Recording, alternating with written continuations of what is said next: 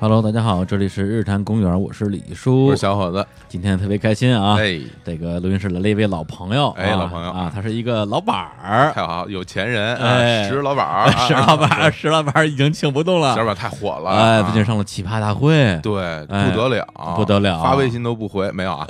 瞎说石老板还是很很平易近人哎，的，对对对对对，呃，但是今天呢，我们请来的还并不是石老板儿啊，嗯是另外一位老板儿，哎啊，他也非常的火，的确哎，某种意义上来讲的话，比石老板更火，嗯他是谁呢？哎，欢迎卓老板儿，大家好，我是卓克，都叫我卓老板。哎，你看哎看这个，我跟周老板第一次见，我也是第一次见，久仰啊，哎神交神交交已久神交已久， 这个约在我们这个嗯，哎录音室楼下，嗯楼下见面的发消息，我们有一群说我已经到了，然后我看门口。只有一个送外卖 的，没有 就这事儿，经常我跟 你说，我经常骑车呀，骑这个小牛什么嗯的。那会儿加班晚呢，回自己家，嗯到家的时候电梯里已经十点四十了。嗯，跟我一块儿上电梯有一哥们儿啊，嗯，然后关心我说：“哎呦，说您这么晚了还送外卖 呢哎， 主要是他戴一头盔，然后穿一橙色的冲锋衣，这个看起来有点？”很像专。业的外卖。对，而且还看着手机，我想啊，是不是等人等人下下来啊来领外卖？后来我再往下一看，哎，这肯定不是送外卖的，嗯哎穿双乔丹。我说， 我我说啊，应该就是啊，应不是该就是。刚才我跟他说，我说你先到了，你在楼底下等我一下，我接啊你。然后我就从他身边经过，根本没有看出来， 我一看不觉得这个人是，我都已经到录音室了，说哎你在哪儿？他说我就在门口呢。这叫什么呀？大隐隐于市，哎啊对，就打扮的跟是吧，这个送外卖的一样，让你忽略到我的外在，关注我内心的内这心些的世知界识是啊。我有时候跑闪送啊，啊， 好闪送啊！不是你为什么呀？你从那个东坝骑到这儿挺远的呀？这骑车没有堵车的问题啊，哦，而且一定要小车，我也有大车，嗯，那大车自己搬的都费劲，就哦小车最好，七十公斤以内，哎呀，什么地儿都能钻。啊呵， 真是被北京的交通给 给堵车堵怕了。对，哎呀，啊行行，那那个正式介绍一下这个卓老板啊，就是卓克，他本身呢现在应该说是这个自媒体人对，而且是做音频自媒体的。是嗯啊，他之前呢有一档这个音频节目，最开始也是免费节目，对啊，叫卓老板聊科技哎。后来呢，因为太受欢迎，就变成了付费节目，嗯，哎，然后做了好几季啊，现在好像改了个名儿叫什么？叫科学思维课，得道上啊，得道上啊嗯，对，然后呢，这个不是打广告啊，我只是震惊一下现在这个知识付费的这个浪潮啊。哎他这他这个课一共大概每一季有个几十节嗯三百多，二百多啊，那么多啊嗯啊第一季是二百六，第二季应该在三百多啊，那那还挺值的啊嗯。反正就这么多课啊，卖一百九十九，卖了小三万吧。嗯，就是说，你看人家也做音频节目，真是咱们也做音频节目，嗯差距怎么那么大啊那呢？这不一样，这不一样，啊，啊，因为我也是咱这日坛公园的听众。哎哟哎互相吹捧开始了哎啊商业商业互吹开始了啊。哎，来来来， 哎，你比如说，昨天我就听这个《童话往事》啊，哎你像就这个圈儿里头很多人，嗯没想到都是一块儿的，都互相认识啊，。阿福是童吧？话对阿福啊，嗯阿福我是春节前刚认识的，嗯，哦，当时阿福不是说你啊们一个啊同行啊也买了一个，到时候是散装的，还连皮儿都没有。啊那说的就是我啊，，原来是啊你呀说的就是哎我。后来他就劝我，你赶紧把这退了，嗯啊我们这起码有一个封装的一个壳儿。啊韩套版啊哎，啊后来去他们那儿对拿的，而且去拿的那地方就在我们家旁边儿，啊，哦对对是吧对，仓库是吧仓？库里对边差不多就在我们家摩天我王强找的，哎，连起 来了啊，嗯也是挺熟，因为我们来录节目之前就先啊，这盘盘道，盘门道一问，呵，哎呀，卓老板跟我这完全是同一个地方生长起来，又是和平里人又是和平里人士啊，我们前这前二十年差不多我。们学校都隔着一条 马路什么的。对，那个嗯给福哥众筹的摩天网那人就是我的中学同学啊，对，对吧全是咱们这儿的对对人啊。这太小了，是是是，对，嗯所以是和平里出这人都是才啊对对对主对，要而是是村里的而且我们俩同岁哈，啊，同岁一边大啊是俩人刚才跟人一聊起和平里，根本刹不住了。对，我就跟旁边静静的听着，啊等他们俩都说完了，我说：“哎，我门头沟吧，其实 其实也有挺多人才，田震， 哎呀，好嘞好嘞，呃，很不容易啊。”我接着说啊，然后周老板，你刚工作之后，其实是做了很多年的科技类网站，哎，是在那个泡泡网啊嗯，PC Pop，这这哎哎，你在那儿做什么呀？在那儿测呀，测测产品主要是测电源，啊，你是做评哦测的是吗对？对对，哇测，哦这测太电 源。我特别喜欢 店员，哎呦，真这是。真是癖好，啊因为大部分人喜欢板卡什么的，嗯对就很少有人说喜欢电源的。就因为那个，我原来也是学计算机嗯大学，后来哎呢，我也干过一阵儿关于这个计算机相关的，而且我尤其对这个计算机硬件特别感兴趣。最开始是自己组机器嘛，哎你组机器组来组去，后来你发现，就是嗯所有所有的东西的基础其实是电源，是供电部分。 power 对，因为供电部分如果它不够 稳定啊，所谓的什么电力输出不够纯洁是吧？啊对，那它就会出现很多奇怪的问题，嗯比如说经常会出现什么频繁重启啊，或者是那呃特劣质的电是吧对对对，然后对后来我发现这电源这东西一定得买好的，嗯后来我就特别喜欢，然后经常会哎弄一些，比如当时很很很贵的，嗯比如安泰克刚进中国的时候嗯那会儿啊，那那些乐电，哇，那太棒了，喜欢啊，哎呀，完了看看人家后来用模块化供电组，哎呦真好，哎 呦那还可以插，因为哎还真懂啊，嗯电影 啊，当年据说是在这个他们的竞品当版主是吧？爱迪幺六八，对哎幺六八后来跟我们合并了，啊啊啊，合并了胜拓了，啊，嗯对一家人一家人啊，对对对，哎呀，对，然后在泡泡网工作了很多很多年，嗯，七年啊，哎呀哎然后后来就自己出来做这个音频节目啊，现在这个发展的也不错。嗯然后我跟周老板怎么认识的呢？因为我们俩今天也是第一次见啊，嗯之前也的确是这个神交。最开始实际上是有一点工作上的来往，嗯那时候我在大疆工作嗯对，然后呢，我们公司的一位高管啊，就是很高的高管嗯啊，就不说是是谁了，他是周老板的粉丝，哦然后呢，就是通过我的领导找到我说，哎，你去把这个老板啊。嗯请过来啊，哎请到深圳来，大家坐下一叙。哦，然后我就哎，通过微博私信吧，我就给他发私信，我就说，哎，老板，我们这儿有个领导啊，有个大领导啊，啊想想跟您这个见个面儿，啊请问你有没有时间？嗯哎呦老板说不好意思没时间，我很忙， 哎不好意思，回答太好了，特别屌。我说我靠，老板可以，哎，真像一个做学问的人，嗯啊，嗯就是对你们这些权贵啊什么的，根本不放在眼 里。如粪土，这这个就像刚才你说，比如说卖这么多啊，就这节目，他要是说做得好啊，嗯我觉得窦文涛说的，他从剪到选材到编辑，全是他自己弄的时候，这是个东西就就很完整。但是这也造成了一个，就一个人他全都弄了，嗯，他负责了以后，整个就满了，他干不了其他活儿。是，你比如说，我就算过一次，就我比如说从这弄这节目开始，嗯从二零一五年一月十五号一直到现在，我可以说一天一天都没歇。哦一，天都没歇，包括什么春节呀、什么的，就是我就是有这种状态，就是这三年只要离开这个资料库啊，嗯或者离开这个电脑啊三个小时以上，我就开始发慌了，就是嗯嗯，就反正弄得压力挺特别的大，对，而且你的每一季二百多节课是在多长时间之内？二百多节课呀一年里头。一年里边儿，现在这个就是日更了，每啊天大概十二三分钟，所以这个你说我也不出去吧，其实大部分就是被这拴着了。嗯，哪怕是我就我回趟父母家，很少很少回父母家，是可能是一个半月回一次，都到这程度。对所以那会儿说大疆那，我一听脑袋就 大了，我的天！我说深圳这去趟深圳多长时间啊？我啊，嗯，嗯，但直是接你给我像婉拒了。咱这个节目，你看，啊咱不是官儿的大小啊，对对，距离的就远。直接骑着小牛就过来了，离家近是吧？ 离家近很重要。嗯对，而刚才那个老板说这个，其实我觉得可以理解，因为我自己是没有以这个频次更新过节目啊，但之前我听窦文涛应该是三年前做过一个节目叫《天天窦文涛》。啊啊也对是每天十几分钟。对对他接这活儿的时候，以为特简单，嗯但是实际上一做起来之后，发现就疯了，嗯就基本上就是每天什么事儿都别干了，是因为他这人本身做事也认真嘛。嗯他一个可能十分钟的节目，他可能也得准备几个小时，嗯，嗯这，就非常可怕。后来他做录完最后一期的时候，就感觉就快哭解脱了这节目这终跳于海了我那这个得终于解脱，跳海了，对 我看那个，对，而且是穿了个裤衩儿就跳到海里去了对，的确是这样。然后 那个高松不也做过这样的嗯事情？历史上的今天，啊！对对就对他，不也做过那么一个吗？嗯天天都有，然后嗯也是痛苦的不得 了。对，其实想想看，就是你没有一点点休息时间的时候，当你持续几个月之后，人可能就疯了嗯，还真是嗯是挺辛苦的。对，以所以说人家的钱不是白来的，真是啊对，都是血汗嗯钱。分我们一 点，不是？对，然后呢，今天特别开心，终于跟那个周老板见着了，然后是跟他也聊一些我们很感兴趣的话题。对因为周老板聊科技这个这个节目啊，它本身涉及的领域特别多，嗯，包括从宇宙的奥秘到这个生活小常识，对啊，到一些数学物理数学、物理，这什什么都有，养生什么啊，的，对 对对，对它的它整个的覆盖范围啊，就一句话来说，就是基本上是咪姆的覆盖范围，哎呵，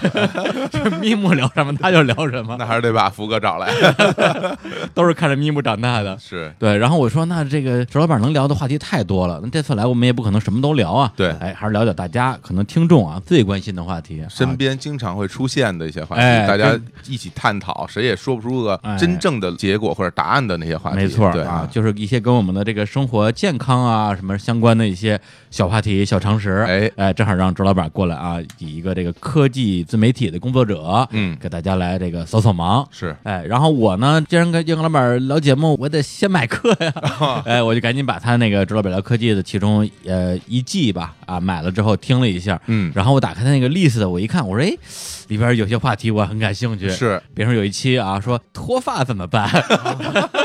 我一看，我说这多呀，你这担心。呃，不是我，我先们俩说一下加一啊块儿的没，你啊我并没有这个担心，我只是替我们的听众关心一下这个话题这个角度不一样。我们的某些主播吧，哎 呀啊，也 有类似的烦 恼。可是不少。啊哎，对，然后我说，哎，我替他们听一下， 嗯结果那节目还挺长，有个小二十分钟吧。听完之后啊，基本上总结出来就一句话：嗯，你脱发也可以很美。嗨 哎呀，对，然后我本人啊，朱老板嗯二十五分就秃了，我 看我现在不也挺开心的 吗？基本上就这样一期节目，一百九十九啊，这个就听一个这个， 挠不挠？ 那说的我其实很想听一听。当然了，在前边啊，就是非常大的一个铺陈，讲啊为什么会脱发啊，嗯这个那个的。哎，正好借着机会，咱们可以可以讲一讲这个话题。哎哎，咱们咱们就从这个脱发开始啊。好，就这个要说详细点儿啊，哎我其实自己做完了也忘了，就哎是具体的这个、这个技术细节啊。嗯但是我现在能记着的就是治疗脱发有用的嗯，就是两种药，嗯哎一个叫米诺地尔，哎一个叫非那雄胺。哎呦，米诺地尔呢涂的，非那雄胺是吃的，有哦一个外敷一个内服啊。哦，这两个只你只能是一直在用的时候才有效，只要是一停，那马上还就没了慢慢的就恢复恢复脱发的状态。哦，但是脱发它这个是一个真的是一个常态，嗯不止咱们那个灵长类的都脱，啊，你灵就长类去，搜那黑猩猩空格儿脱发，嗯啊，你能看见很多这个成年公猩猩就这块儿前面全都秃了的 情况，那很想去搜一下。 能搜到很很多很丑陋的图片。哎呀啊，但是其你要搜它这个全身照啊，嗯它基本上伴随着脱发呢，它就是一个强壮的肌肉的这种样子。 嗯所以其实脱发伴随着是，呃，雄性激素的分泌的量和雄性激素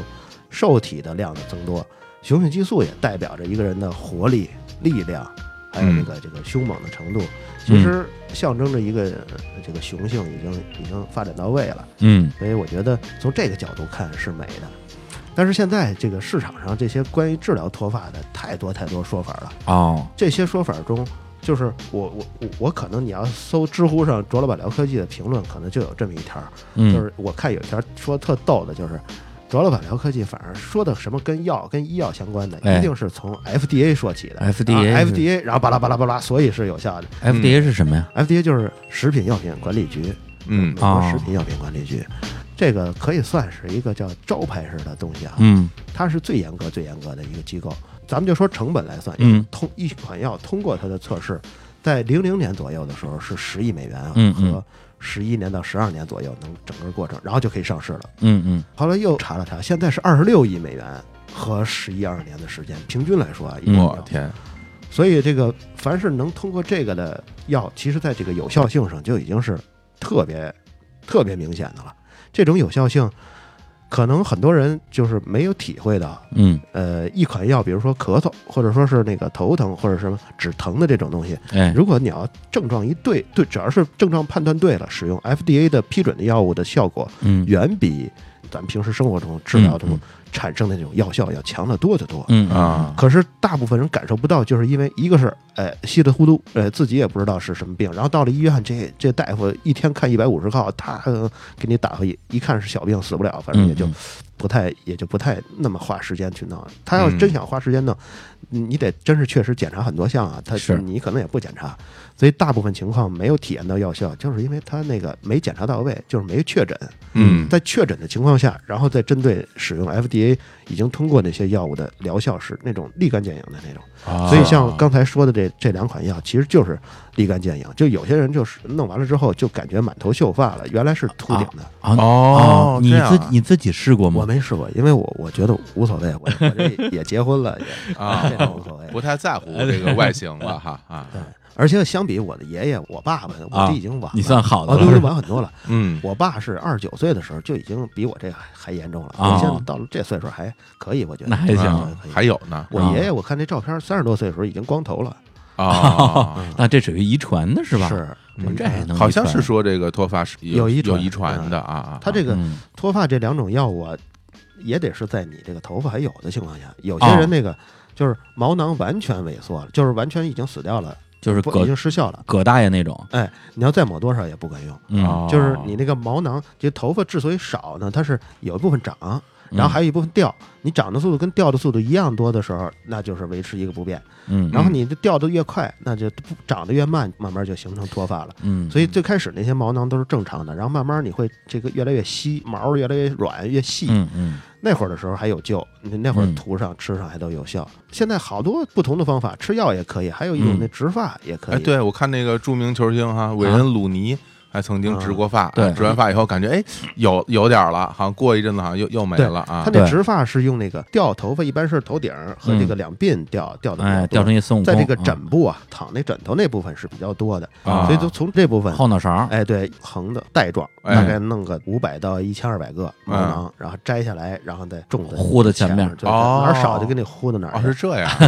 啊然后他给你摘的那部分呢嗯，不会让你从后面看出来。哎呦，你说那后脑勺没头发了，秃了看不出来这种效果，哦，但是又能把你这前面给遮上。他是通过这种方法，但他植完之后，这他就会一直活着吗？也得维护，因为它实际上就是因为它这个雄性激素分泌多，然后这嗯受体也多，就会让这个毛囊就阻碍它的生长。所以嗯你植完了之后，如果不维护，大概率说过个几年还会变成原来那样。那那会儿你这毛囊都摘过了，那你就没有啊，就不能再摘了，毛囊再摘是不会再长出来的嗯。不会再长。它哦再摘可能就会影响到这后脑勺这 没，对你哦拆东墙补西墙，后边儿都对摘正边儿都摘摘光了， 越拆越然越脑薄后这摘就瓜然后然后你补在前面，把前面人家死了，这你就彻底秃了。是对啊，那就真成葛不是优了啊。植发这事儿我还真咨询过啊，对，因为不是不是不是跟你有什么关系？ 你还为听众不是为听众，这是为我自己，因为这样的，嗯因为我这个眉毛有点淡，就很多这个听众啊可能看咱们推送照片说李叔怎么这眉毛就少半截儿啊？嗯后来我看了我年轻时候的照片，那时候好像还行，嗯对，就是年纪越大这眉毛越淡。然后哦正好那段时间那这我碰了一个可以可以台湾的一个大姐，她就是台湾这医美什么的嗯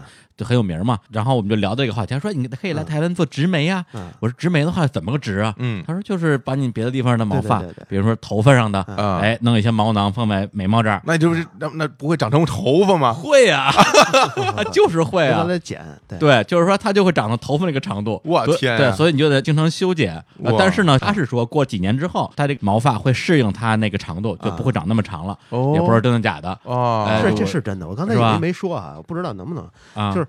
你想长度相同的这个发在哪儿还有啊？嗯这不是在这个哎身体下部不是也有吗？哎他有时候植发也会也会采取，啊，真的会，对对，那就因为长短差不多，那就变成自来卷了是吧？ 是啊， 是这样啊有有有，啊，那这么一说，还真是解释了一个很大的问题，就是为什么我们平时看见，比如脱发严重的，其实一般以男性为主。嗯，啊，女生其实看脱成一地中海啊好像不对太多，只有啊稀疏的没有对，只有稀疏的雄性哈激素受体，哦，雄性激素的问啊完题全是因为这个的原因。而且现在市场上就刚才说的这两种药，几乎就是最有效的哈。嗯但是市场上能看到好多其他的，老嗯老听广告什么什么什么幺零幺啊，哎啊，呀生发那灵啊那里头都是偷加了西药的有效成分，已经偷加了米诺地尔了。实际上哦起效的是那个东西，嗯不是什么手污啊什么哎的呀，那些都没用。你看哦一聊一聊的中医话题，哎，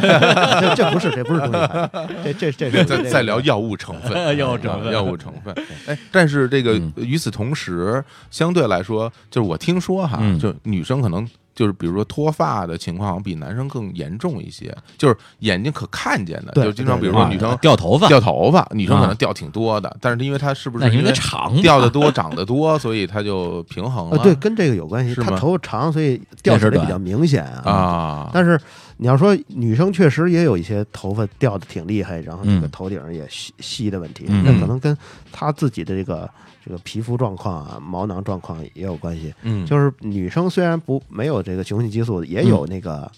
油脂分泌比较多的人，哦，对，嗯那个掉头发的，你看他的皮肤肯定也好多这个也有这个这个这个叫什么痤疮啊、这青春痘儿，哦肯定也好多这种东西。嗯所以多洗头这是有好啊处多洗头就就把这个毛囊这个附近的油脂啊给它清扫出去，嗯清理不让一它下老堵塞了、老发炎什么的，就会好很多。啊，啊，所以这个留一长头发，其实我觉得够麻烦的。不是你你说这我就想说呀，嗯因为节目里我说问了这么多关于脱发的问题啊，哎可能会有很多听众担心我的发量，哎我为了这个证明自己，嗯我最近正打算留长发。哎呀，哎，结果呢？周老板的节目里边也说了，嗯，留长头发更容易秃顶，搞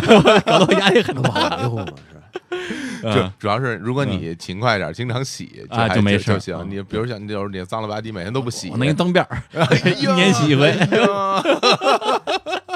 可以吧？哎呀，真是下回跟你录节目躲你远点儿吧？女生呢，她 这个头发跟我觉得护理皮肤有类似的地方，嗯啊就是要清洁，嗯，然后保持它的油跟水平衡。哟，你像那个太干了，那脸一吹就皴了嘛。嗯那会儿那个皮肤那个叫表皮层跟真皮层，嗯它那个真皮层一直有那个血管在里头，所以有这个水分不断的供应。嗯真皮层的水一直百百分之七十左右嗯嗯嗯嗯啊、你甭管夏天啊还是干燥不干燥，什么都可以，都嗯都是这个比例。但表皮它就不是，它这个没有血管在这儿，嗯所以嗯表皮能从百分之五一直到百分之三十都有。你的头发就也有可能处在这个范围。嗯嗯，然后你往上抹油或者是清理油，对它的这个水分的蒸发都有影响。嗯，哎呀，这太好了！哎呀嗯回头那洗完头之后，要在头上先喷保湿哈，很保湿，然后然后乳液乳液是吧？粉底 是吧？哎隔离隔离，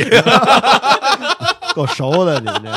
这。来了又又来哎了，呀，聊时尚 是吧？别扯这个了啊。行，那我们这个关于这个头发的发量的问题啊，哎就先聊这么多。好啊，因为今天这个话题有很多啊。对对，其实我们真的是替大家问的啊，真是我对，就绝对主播绝对没有这个这个烦恼啊。哎其实我我也还好哈，我也你还行，你也还行，行，你行行还啊啊。。行，那马上进入下一个话题啊，哎也是替听众问的啊。太好了这个肾虚的一个问题啊，感觉这像一个那种南 传科节统目广播的电视广告是 挺像的，卖药的，对，半夜的那 种。对对，对太好了，这个哎这肾虚，它啊古代的这种古人对这个身体器官它功能啊都只是一个大概的嗯描述。你看它性活动啊和这个排泄活动有类似的地方，他就认为两者是相关的，哦。所以他他把这个跟呃跟这个性功能联系在一起。光是这个，比如说有的时候，有的时间我整个整个人的确是比较虚啊，咱嗯不光是不知道哪儿虚，嗯比如说不是 不是知道是哪儿虚，比如说有的时间就是就特别容易喘。嗯，对，有时候可能一出门，然后穿个鞋、系个鞋带儿，然后一一一坐起来就嗯喘半天，哎就是最严重的时候。我妈就说：“你这叫肾虚。”我说：“这跟肾有什么关系？我也不知道是不是啊。啊，这可能就是缺乏锻炼，啊或者 是缺某某一种，就是嗯整个身体金属的微量元素有嗯什么十几种啊，然后维生素也有十几种，嗯只要有一种严重缺乏，那嗯整个人就是都不对。就萎了。所以你比如说，真的有那种感觉，说，哎呦，我这最近怎么怎么感觉干什么都眼眼发花啊，或者说嗯都都喘，嗯呃，然后又年轻又没有什么严重的疾病的时候，我觉得可以去查一下血，再查一下血里头的微量元素是不是都好。哦，嗯，我觉得现在大部分人缺的叫维生素 D 三，嗯你像咱有时候上班的时候，那个太阳还没升起来呢；有时候下班的时候，那个月亮就升起来了。嗯啊对然后平时又在屋里头，所以你接受不到阳光。你就说我站在那个窗口，那个玻璃是阻隔紫外线的，可嗯是紫外线跟皮肤才能合成 D 三、哦这个 D 三呃，老老说这个 D 三跟这个钙是这个增进它的吸收，但嗯实际上这只是 D 三，比如说有一百种功能，嗯它这是其中一种。哦 D 三后来全面的研究，它跟整个人体合成的各种蛋白质跟百分之十左右的蛋白质有关的，所以你要是缺一个 D 三，那你整个人都都不对了，有哦，好多好多问题。比如说我自己最典型的就是头疼啊，嗯其实就是跟这个有关，因为它跟神经递质的很多因素分泌呃量有关。哦一缺你神经递质不够，可是你又又又得用脑，然后你这一下就供血量就得加大，那个神经递质才够。嗯供血量加大就导致你这个硬脑膜中的这个血管充盈，就最终就就就你就很很头疼。嗯就对于我补了第三之后，马上就缓解了。所以我觉得可能你感觉你有没有大病，然后身体感觉就有明显的不对劲儿的时候，去查一个这个，嗯，可跟百分之八十好多问题都解决了。也就是啊当你你觉得所谓你有一些肾虚的症状的时候，很多时候可能是因为缺乏一些微量元素。对对，就是呃，我说症状的包括刚才你说的什么排泄问题，还有这个性活动问题。嗯，呃，应该说按照你的这个说法的话，是这种微量元素的缺乏是有关系的，是吧？对年轻人很多都是这种问题。嗯而且然后啊就是那个微量元素这种东西吧，因为嗯现在市面上经常能买到各种维生素啊的对对片对剂啊，是的或者是什么的东西嗯啊，包括那种维生素类的、什么钙类的、嗯乱七八糟的，我也不太懂啊，反正嗯挺多的。然后呢，你刚才说这，比如说咱们举例说维生素这个 D 三，它是一定要说晒太阳才能合只有成这。一个。那比如说你用口服的方式能够可以补充吗？可以，因为它不是蛋白质，所以它啊，那个基本上可以直接吸收。可以直接对吸收。是它吧啊如果要是吸收不了，它就不会做成片剂了。对，但但嗯是我觉得是不是还有可能有一种情况存在，嗯就是比如说，因为人的个体不一样，啊那可能某些个体对于某一种维生素的它的比如合成或者吸收或者保存的能力，它就是比较差，有人嗯有这种是这种，就是比如说你嗯你每天得在补，但是你流失就是有很人快更对对钙就是这种情况，是吧有很多啊，老年人他补了很多钙，对这不是预防骨折嘛？嗯嗯但是实际上还是该摔，还是骨折。嗯最后一查，发现他在那胰腺上啊、嗯肝脏上啊沉积了很多结石，嗯就钙化的结石、啊肾脏上的结石。最后你补的那钙，最后全形成结石了，并没有合成到哎你，需要的骨头里头。是吧而这种一啊般怎么解决？一般都是通过运动或者是那种饥饿，嗯就是让身体处于一种是这个处于一种压力状态，就哎是这个吃不上喝不上，然后体力活动又大或者什么，就这种状态会让身体进入一种战备状态，嗯就是它把需要的可能用到的东西，嗯大部分都用在积累在身体这个呃骨架呀，或者是该有的器官里了。嗯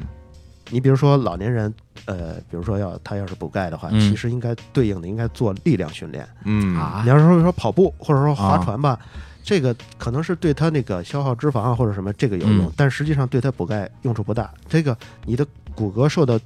巨大的压力的时候，他那嗯个身体就倾向于把可用的钙构嗯建成，哎，他这成骨细胞的活跃程度一下就变大了。 但是老年人年纪那么大了，谁也不啊对敢对做这个力量运动啊。就对他来说，只要是压力就行。你比如说，哦对他他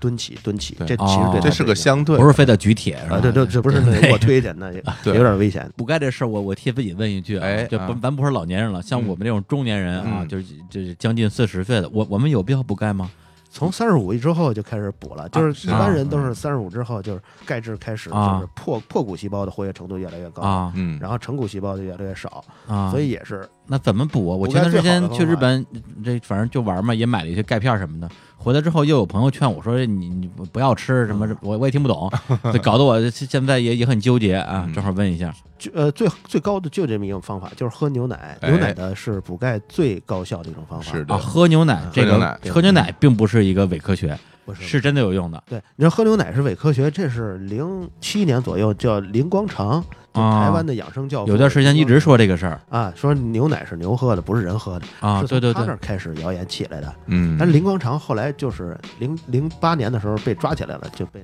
台湾当局给抓起来了，就是非法行医加诈骗。林光常啊说了好多谣言，他其实是从事那个传销行业的，所以他会哦造这种理论。 哎你，像吃茄子、吃地瓜，嗯 呃这个是对身体有好的，只呃把一个食食物吹上天的这个，就哦是也是林光常。后来咱们这儿学会的张悟本儿学会了，对， 非绿豆。吃 绿豆，还有那个绿豆治一马切马月玲是吃活吃泥鳅，这哎这呦哎呀，天呵，然后呐林光常还说了很多，我一看就是现在的陈年老谣，至少有三分之一是他一人 说的，我说吓一跳，就是牛奶这就是他说的。姚王啊，这是啊啊，，然后呃鸡蛋，他说鸡蛋也是对身体有害的。然后还有啊那个得了癌症之后不要动手术，这个身体是父母，这什么受之父母，不 能伤伤一发什么的乱七八糟。我的妈呀，就这就全是他说的。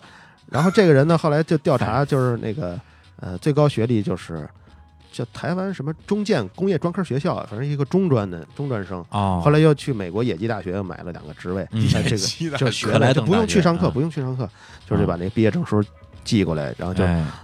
好多都是他说的，包括这个牛奶也是，但实际牛奶是一个最高效的，因为它那里头含钙大概是就一毫升就一一毫克，大概就是这种量。嗯嗯哦然后对你像早上喝一袋儿，晚上喝一袋儿，大概呃四百毫升，就那四百多毫克钙就够了。啊啊人的一天大概一点一到一点三吧，嗯嗯所以你这一天绝大呃有个百分之四十都已经摄入了，然后哦你吃饭再吃点儿，那就足够了。嗯那是是那些是钙片什么的，我们钙片儿的吃吸收有用率吗就是对，关键，它就是吸收率比较低一些。哦，钙片儿是有什么草酸钙什么，反正大概对人体吸收率是百分之二十多到三十多，啊牛奶中的大概能到百分之九十，哦，所以那个钙片儿倒是也可以吃，但是效率呃比较低我。吃钙片不会吃一堆结石出来吧？听听得我特害怕。哎，你那得结合锻炼哦要是你不锻炼吃就别很多吃钙钙片你不锻炼对，的或话者你哦那钙片拌饭，可能就是那啊个，那多太了狠 了，那太狠了。那比如说像这种，比哎如呀钙也好，微量元素也好，就比如说你超过了每天的需要的量量，啊那些其他的可你吸收不了的那大部分那会部排出分去就会对排出了。对对等于说你多补了，其实也没有什么用。对对哦，是啊是是，但是像什么脂肪那种东西可能会囤积，是吧？啊对，但嗯有一些很 也也有危险。你像嗯呃，当年那个诺贝尔奖有一个叫鲍林的呃嗯化学奖，然后这个人后来就走火入魔了。哦，他就是推荐吃维生素 C，他认为这个能治疗所有的疾病。哎又是后来又是就治百现在病维生素 C 可能每日可能也就呃四五百毫克吧，估计这这这种量级。然后他那会儿推荐每天可能得吃到两三克的维生素 C，我嗯天啊然后他就这这样吃了一辈子，好像是七十二还是反正七十出头就去世了。嗯，当然他那种就你要吃多吃了那么多，大部分维生素是排出去的，哦也就也就没用上。但是有一些你像微量元素，有一些吃多了，你像铁。嗯啊这要吃多了，比不足要严重的多，更严重嗯啊、那那整个脸，这真的是铁锈，面就色铁青是吧？它就是呃淤积在那个皮肤啊细胞下面，这你就真看着铁锈啊，这一块儿一块儿的。啊，铁锈啊啊，那叫这这有些人有那种基因缺乏，呃，基因缺陷，他没法代谢那个铁嘛，啊然后就就就沉积在我天身体里头，那这种就铁得面无私了，这啊，那种人就得换太吓人血了，就是这定期就得去重新换一下血那，就做透析了，还得呃嗯，可呃还真差不多，是吧？嗯是啊对，所以对这个还是要讲究科学，嗯讲究量啊。就是那不是有句话吗？是吧对？所有东西都抛开量，哎都都是耍流氓都不行对，啊。你要说你要这呃，真是有点担心的话，就那个像善存啊，就那类的片剂，嗯咱们就就就每天吃一片儿，也不会有太多的风险。但是能把一些你你那个万一缺呢，啊，起码能把那个那个最低量你给保证了，嗯那个是可以的，因为它加的还比较量比较保守。嗯我就看有些那个他觉得那个便宜量大，就是哎买那个美国的那种善存哈，嗯一般是中国那个量还得一点五倍到两倍。啊他，要买那个，其实那个对中国人有点压力过因大为了。因为还是因为美国人块儿块儿块儿大大，体 重大啊，呀，对，它对根啊据体重 配嘛，所以骨骨咱们骼中国量在那儿对呢，就买对嗯中国的就可以。啊然后奥尼尔吃的跟你吃的能一 样吗？你看奥尼尔喝那可乐，那手里攥着两升的，跟小瓶儿似的。哎，不，刚才你说的这个就是晒太阳加那合成维个生素呃合成维生素的事儿儿，我就想起来，就是有一话题，不知道能不能聊开，就是这昼夜颠倒这事儿。啊因为这个事儿，我跟我我跟我妈斗争了这这这二十年了，嗯啊呃，没二十年，十年吧。嗯，对，就是我妈说这个啊，人的这个什么睡觉最佳睡眠时间啊，哦对，如果你天天这个四五点才睡，两三点才排睡，毒嗯这个这这不哎行。对，对，那我跟这你个说问就这个排毒，这就是林光常说的，啊，这样的又就是他几点到几点排什么毒， 几哪十一点到一点最，哪佳睡眠时间排毒期能排嘛这。就是林光常说的。哎赶呀，紧回家跟阿姨说，这人也被抓起 来哎了。他他那个外号嘛，就叫排毒教父嘛。我天哪哎！呀， 对，所以就是说昼夜颠倒这个事儿，因为很多年轻人都是习惯晚睡嗯，或者是他，比如说他如果是文字工作者呀、什么之类的，或者是搞设计的嗯，他会觉得半夜更有灵感嗯。但如果长期这种昼夜颠倒的话，对身体有没有害处呢？除了晒不到太阳之外，就这个指标，只要把握住了，就是你缺不缺觉，就是嗯你只要不觉得困倦的话，嗯，你你什么节奏工作几乎都没有什么伤害。但是现在问题就在于，你比如说你晚上不睡的时候，啊当你白天睡你是睡不好，好多人哦老找你，这就造成你睡眠质量降低了啊，嗯也是，就他不是那他不是睡得晚，是睡得少啊，对，是睡得少的原因。我我看那天有一有那么一个视频，我觉得那一挺好的测试方法，嗯就怎么看你睡不睡觉呢？嗯下午三点，因为那会儿人比较累啊，啊，那会儿你躺在床上，然后拿一个金属勺，然后那个底下呢，你要是有地毯，你拿一个金这个金金属盘子接着点儿，嗯反正勺子掉了能让它有声儿就行，你就攥着那勺子把手耷拉出去。如果是在五分钟之内，你就能睡着了。当啷，它一它一掉地下，你看一下表，然后你在五分钟之内，那你就属于严重缺觉的。那你就、哦就最近几天你就别玩手机，就多睡觉。十分钟之内算是还呃一般缺觉，那是嗯还是属于缺觉。但是超过十分钟你还没睡着，那勺子还没掉，那你不用担心，你肯定该玩玩不缺觉，对该玩玩。嗯哎呦，那估计这测试我可能做不了啊？为什么呀？我因为我一躺床上就睡着了，不是你失眠那会儿啊？对对对， 看来最近睡得不错对啊。对对对，因为那个我失眠那会儿不能算啊，平时真是就是啊我有想做什么事儿一定得做起来啊，我只要躺在床上就很容易就入睡了。哎呦，很多人都羡慕这个，啊，对，然后尤其是你看我那么喜欢啊看球，经常夜里起来啊想看个球什么的啊，然后一起来必须得坐在椅子上。啊，我我但凡然就是半坐 在沙发上半啊坐在沙发上，或者是半坐在床上，嗯或者五分钟之内我就睡着了一。枕着，啊哎呀，世界杯我都这 样，说今年世界杯我我想好了，我一我我站着看， 头悬梁锥锥 刺股，看世界杯有没有没有这么吃？掉到房房顶上看世界杯，我 太拼了这 个。那行，那我们那个刚才也聊了好几个话题啊哎，而且在这个。本来准备的问题里边啊，就会想到很多新的话题，是啊，我们个人真的很关心的。真的啊，对，我们先来插首歌。然后嗯这次这个周老板呢，呃，我跟他说，我说那个咱们来准备几首歌吧哎，中间放一放。嗯本来我想的是啊，他一个搞科技的人啊，是估计也准不出什么歌来。对嗯结果果不其然， 他发了几首歌啊，直接丢到我们那个微信群里边对儿发那个 MP 3文件，我一看。咪姆片头 曲，咪姆片尾曲，聪明的一休片尾曲。我说你确定不是听了我们聊动画片的节目之后过来耍我的吗？ 那歌我们节目里全放过。嗯然后我还是啊，我还是很客气，我说这首歌我们节目里刚刚放过啊，嗯就这个月的节目刚刚放过。我说是哦，那那就放个名人故事的片头曲吧。名人故事太好啊我了说，啊这歌也放了，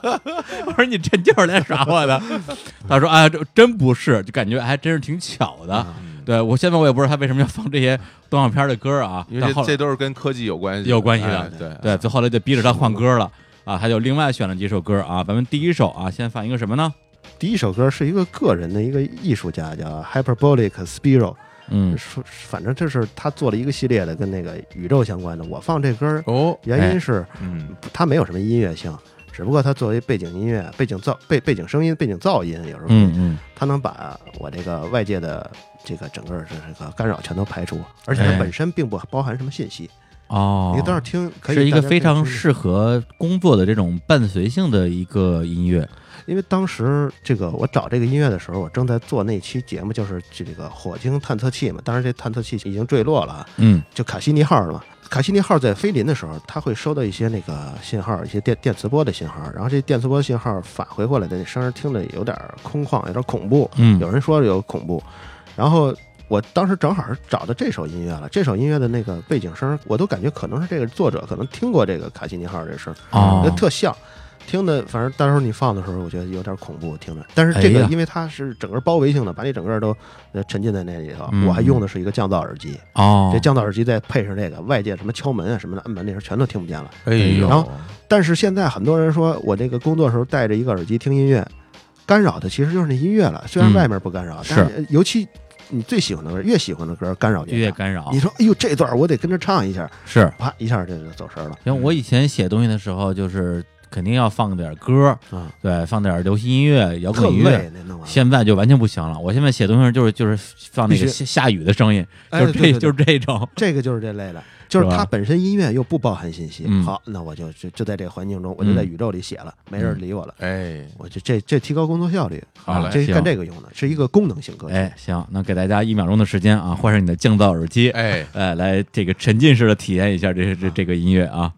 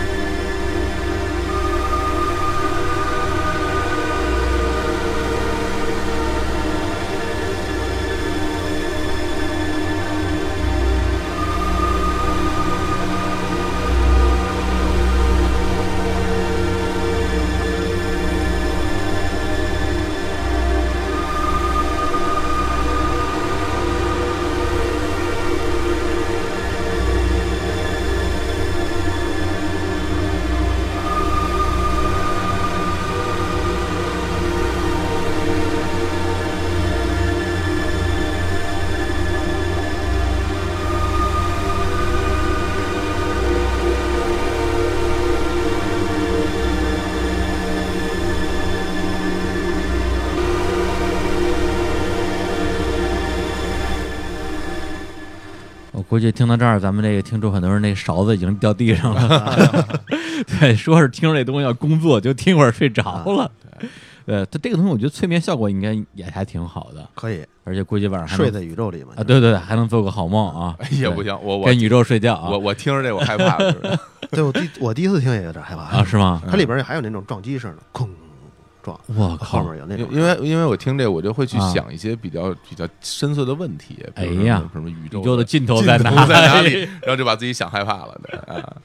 好，我们继续好啊，接着聊啊哎。对，刚才问了一些这个啊，就是应该是比较传统的啊，或者是主播们自己比较关心的话题。嗯，那接下来这个话题绝对是所有人都关心了，哎你说全人类啊，哦，那不分古今中外啊，没有人不关心，哟，就是这个胖的问题。嗨，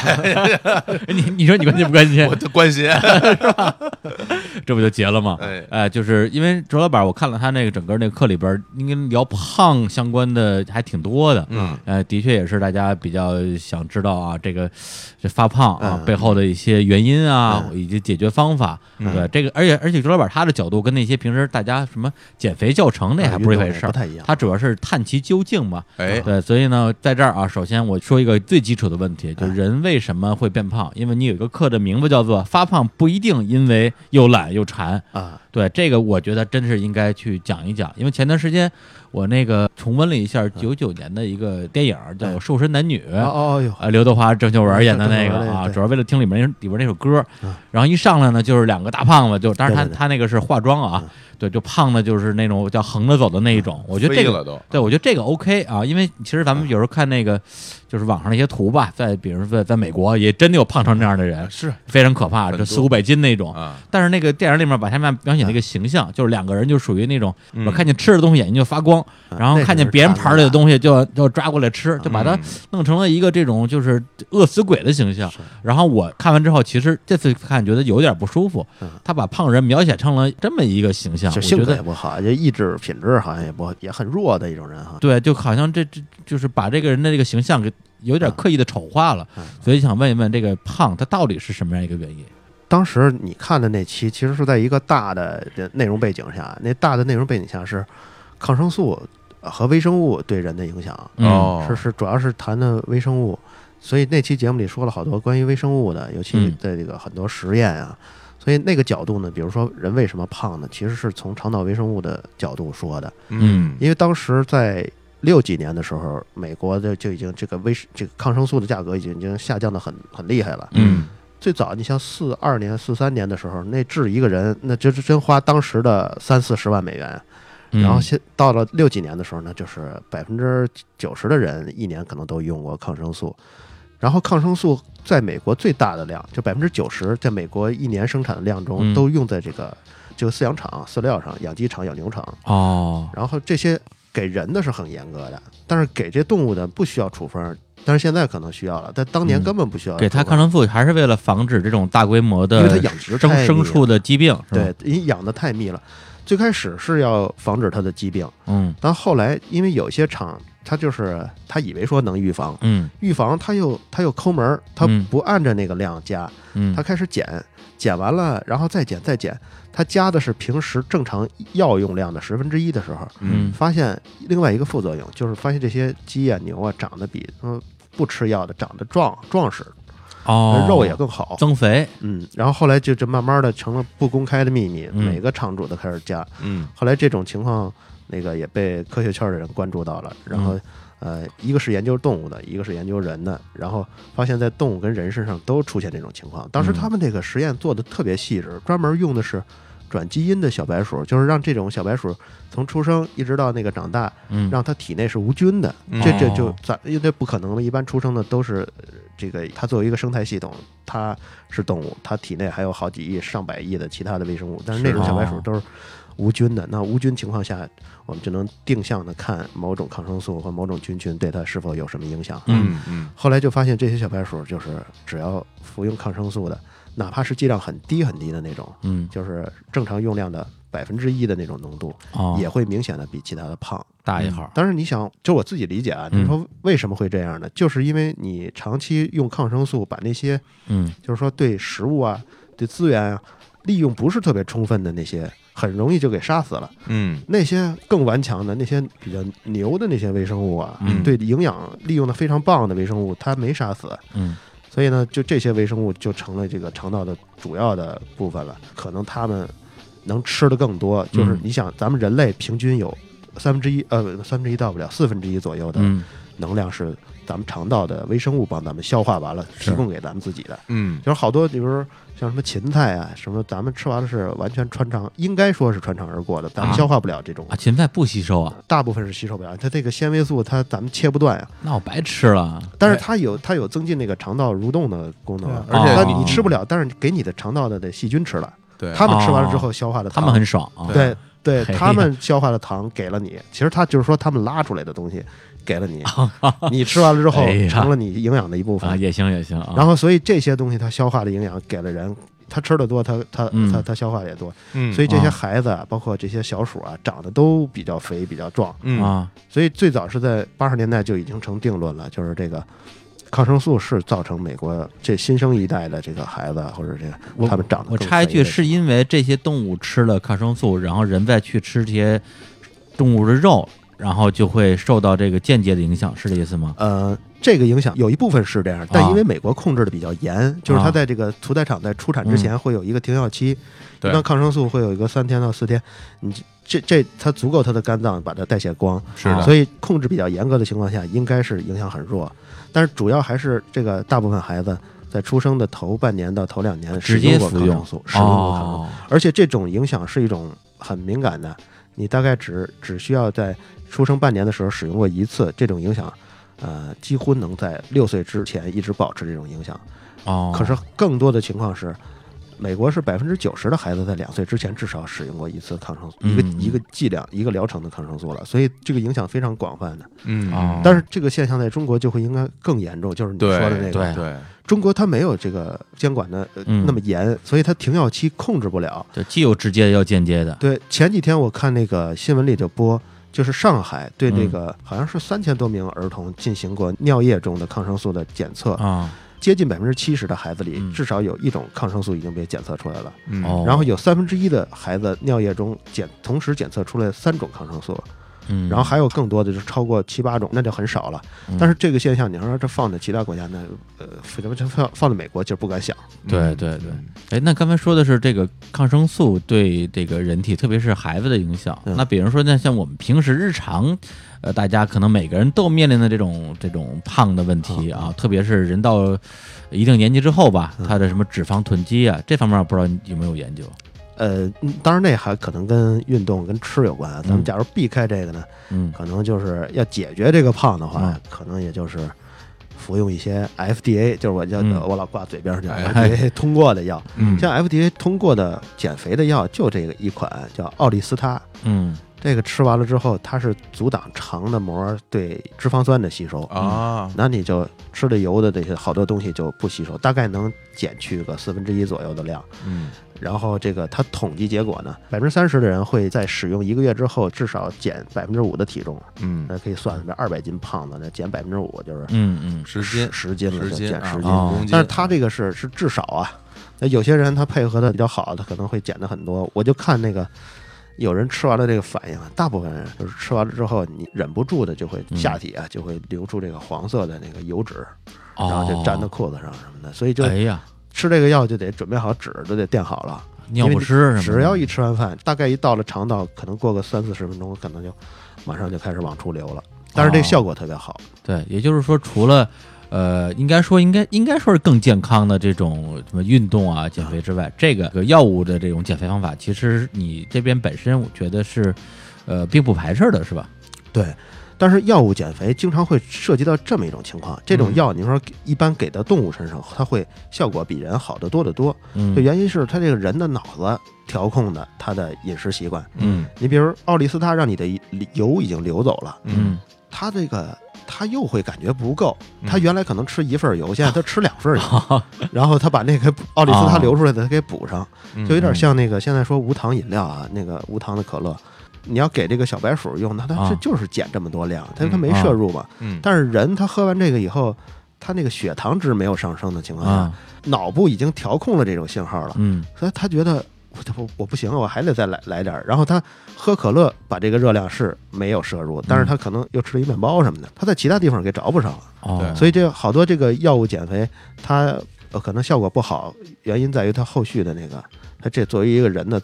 嗯能动性啊，它控制不住。嗯，对，我但觉是得像这个挺有道理，就是说你嗯就不管是药物减肥也好，还是运动，包括饮食减肥也好，你搞清楚里边的逻辑是比较重要的。就像刚才他说的嗯对这对个对药，对其实它是一个阻断的作用，嗯对，它是让你阻止你的吸收或者减少你的吸收。嗯那你你吸收少了，那自然而然的就对不会继续囤积那么多的脂肪或者在肌肉哎嗯是里面的能量，对吧？它就不会变胖，就这是有嗯道理的。我对觉得对，如果你觉得我吃减肥药了，那就多对吃点饭吧，对对那对等于白吃对了。所以我觉得就是我们其实嗯平时更多见到日常生活中的一个存在的大问题，就是说嗯大家其实搞不清楚它的道理是什么，是只是会觉得哎这东西我听说挺有用的，我也试试看，嗯但是你你没有搞清道理，其实就很容易出现一些问题，包括就误是。区啊最有意思的，原来的一些那种那种骗子减肥药，说什么嗯你吃我这减肥药，啊，同时你要遵守几条啊，你要你要你要你要少吃啊啊，你要多运动我多运觉动啊 得那个有用的，对对，但其实这个药没有用，嗯你真正起到安慰作剂用嘛还是是他的那些那那些嗯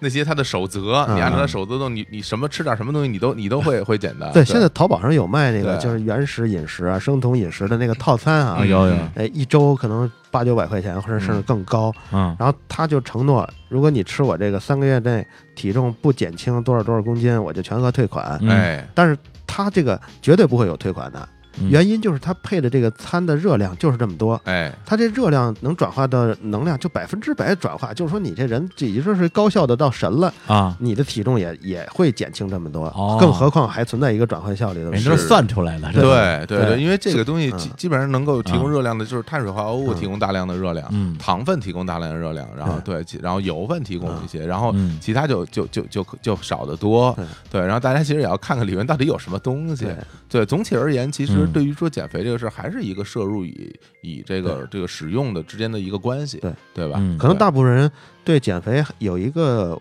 脑子里的误区，认为运动可以减肥啊嗯，但嗯运动其实对大部分人来说，减肥效果不如直接少吃一点。就是节食，对对对啊对节节食食是比较有效少的。嗯吃是这种怎么说啊是平均少吃，其实还是说我针对性的有几几种东西不吃？因为我之前我也其实看针对性的更好，对啊就是那种，呃，它它不光是减了你的这个体重了，啊而且还会刺激身体的各项的那个，就是让你身体处于一个战备状态。不是那针对性的不吃不吃哪些东西呢？因为我之前有一个说法就是控糖，对，啊控制所有甜的东西那和倒含不用糖的东西。不用那么，就是你一天不吃，就比如说星期、啊什星期么六一天不吃，吃星期六一天不吃，啊，只喝水，就是这样就可以。这个听上去很很不健康啊！这个就是现在有好多测试啊，啊就是有跟免疫方向的测试，啊也跟寿命方向测试，有什么？就是在这个呃轻断嗯食，轻断食呃看你怎么定定义啊。有的说是一个星期有一天不吃，有的说是那个。呃，有一天嗯一年有或者一个有月两不吃天只吃啊正常量三分之一什么的，啊反正它有不同的定义。但是这个轻断食会会会让一个人整个的，反正测完了之后，各项的指标都往上增的不少。哦，但是轻断食那个嗯产生的副作用就是，当然动物实验中产生的副作用就是，啊所有的身体指标都在往特别好的方向变，啊唯独那个生育生育的数字下降了，哎啊！啊他就不生了，他就保证自己能够存哦活，他要然后先嗯，哎，身体的本能要让自己先活下去，对还是繁衍后代的事往后放一放这都是一些动物性的。对对，嗯还有一些就是研究衰老的，就是啊。他真的是这个人啊，他不只是一天不吃，就是整个儿一这个。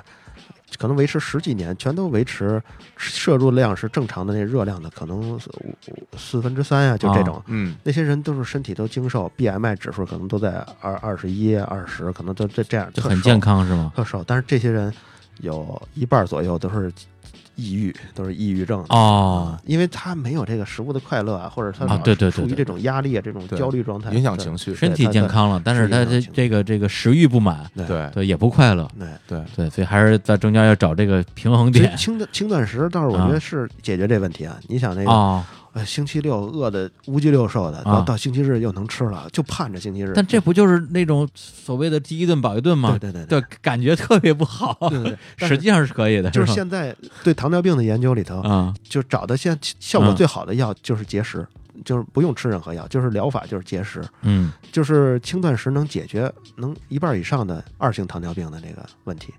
嗯而且哦还你只要维持这种生活习惯之后，甚至那个药都可以停了。啊，当然这也要也要监控你的血糖指数啊，对对对啊对也对不是对说你不吃了对对一对定对一对定就能好啊，这个这对对对大家还是要科学的来来使用这些方式，因为刚才也提到了一个这个免疫系统的这个问题啊，就是，呃，包括就提高免疫力，这个是现在也是甭管是哪个领域吧，啊，就保是健品对啊运动啊、都说嗯健康啊各方面都在说一个事儿啊。对，而且还有一个大家可能经常会遇到的词儿，就亚健康嘛。嗯，对，那这这个如何提高免疫力这个事儿，现在有没有什么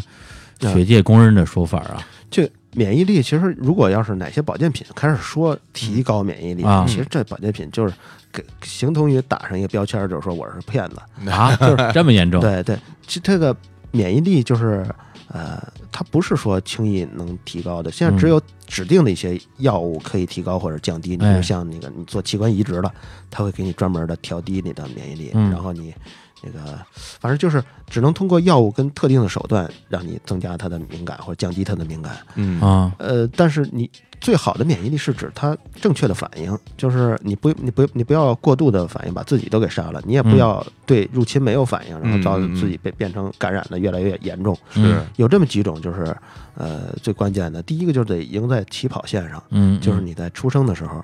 尽量尽量要产选择顺产。因为顺产的过程中会吞咽这个，呃，阴道中的一些液体，然后还有嗯这个母亲整个这个产道的液体会涂在整个婴儿的鼻、眼、口这些嗯黏膜上，这些黏膜上的菌几乎就是这个婴儿呃出生之后肠道的第一波